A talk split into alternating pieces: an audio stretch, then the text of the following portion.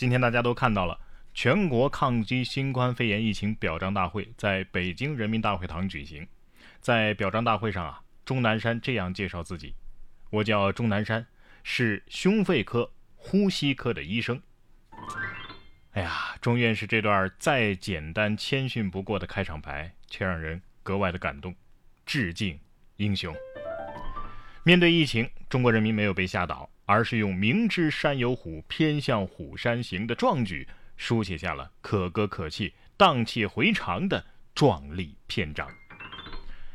今年春节期间，武汉呢因为疫情封城，正在北京参加艺考集训的高三学生吴玉文，春节期间就没法回家了。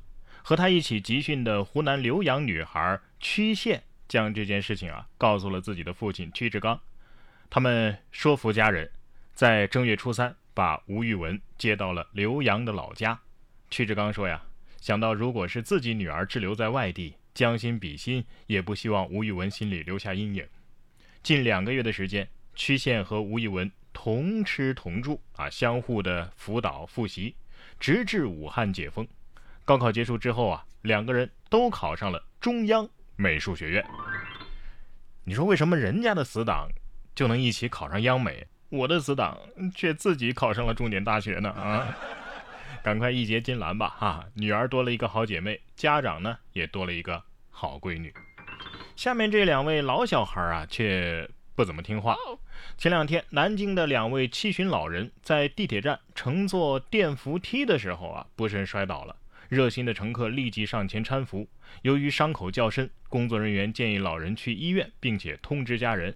结果他们却表示自己儿子工作忙啊，自己呢是瞒着他出来玩的。经过二十分钟的劝说呀，老人终于去医院了。可是这下上了新闻之后好了，大家都知道你们是偷偷出来玩的了。你瞧啊，一出来就惹祸，怪不得儿女们担心呢，是吧？等回家以后啊，儿子可能会这么说：嗯，立马安排上老年大学。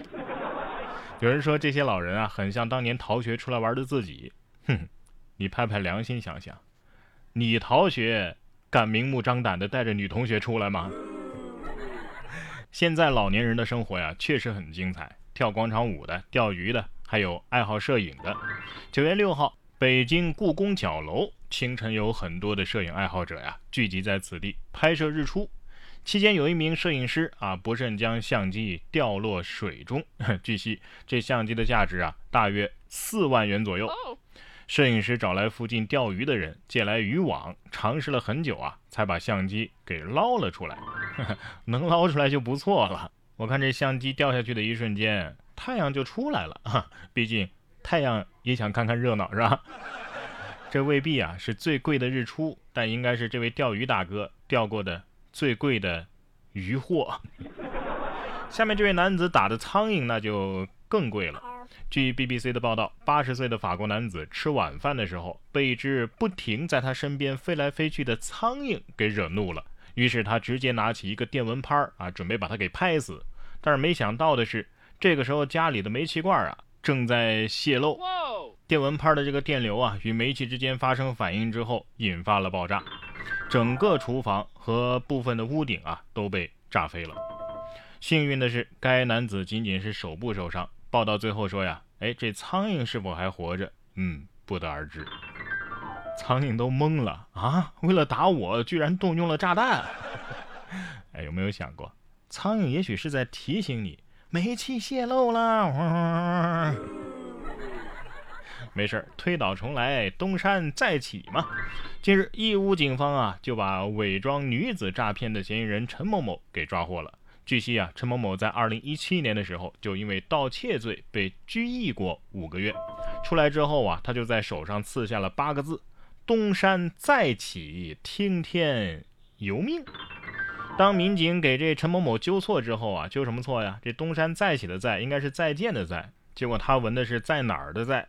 陈某某知道之后直接懵了。因为在过去的一年多的时间里，他一直没发现这里边还有个错别字儿。目前，陈某某因为涉嫌诈骗罪，已经被依法采取强制措施。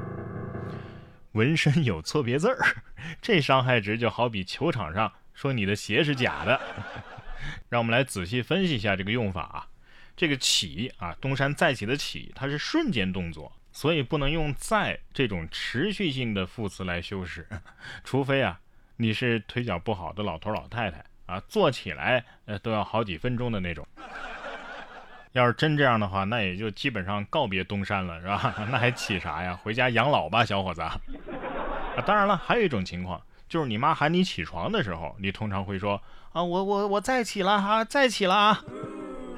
哎，这么看来也确实没错啊，东山再起了啊，是啊，是再起，再起的这个过程当中还没起完，就被抓了嘛。中国汉字就是这么博大精深。哎，最近日本啊，七幺幺推出了丼丼面啊，然后呢，日本网友就惊叹：“哎呦，中国人竟然能熟用这么难写的汉字，真的是太厉害了！”中国人朋友表示，这个字儿就在丼丼面这儿见过啊，但是要写的话，还真不会写。我每次看到这个字儿啊，我都会觉得这个字儿的这个走针儿底呀，太累了，一个人默默的扛下了所有。不过这个字儿虽然我也不会写，但是我会吃啊。社会上像我这种吃货千千万，还不够你们把钱赚吗？居然还有人能想出这种骗局。说今年的六月、七月份啊，杭州余杭良渚派出所啊，陆续的接到了一些男子的报警，说他们在网上交友，约见面之后呢，哎，被女网友带去零食店消费，可是买完零食之后呢，女网友就以各种理由离开了。经过警方的研判，他们是遇到了零食托，从激烈的红酒市场进入到从未开发过的零食这片蓝海市场，这些骗子也开始市场下沉开拓业务了，是吧？关键是他们把零食都给带走了呀！啊，不给男的吃啊，这薅羊毛薅的也太狠了！要是能自己拿走吃，我我觉得我还是很乐意被骗的。